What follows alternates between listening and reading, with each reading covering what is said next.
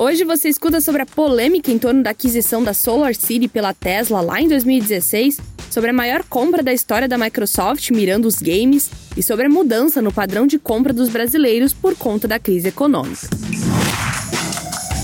Esse é o na Bloomberg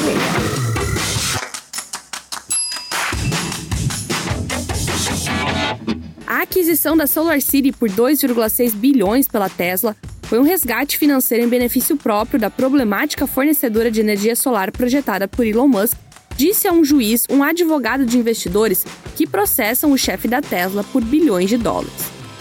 O juiz deve decidir se o CEO da Tesla, que atuou como presidente e maior acionista da Solar City na época da aquisição de 2016, ficou em ambos os lados do acordo e usou indevidamente a sua influência no conselho para concluir a transação.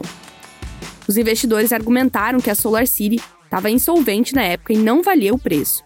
Musk recebeu 2,4 milhões de ações em troca de sua participação na empresa. Próxima notícia. A Microsoft diz que está comprando a Activision Blizzard em um acordo de 68 bilhões de dólares, unindo duas das maiores forças em videogames do mundo.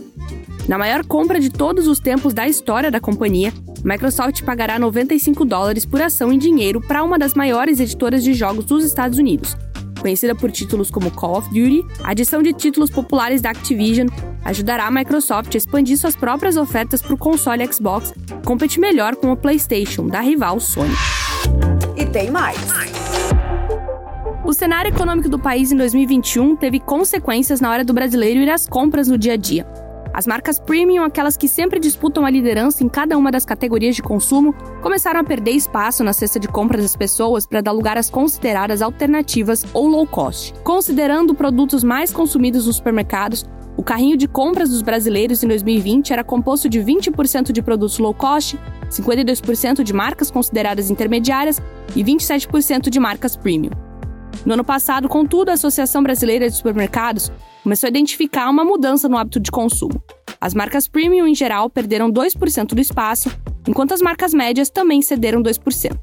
No sentido oposto, as marcas low cost ampliaram em 8,2% a presença nos carrinhos dos brasileiros.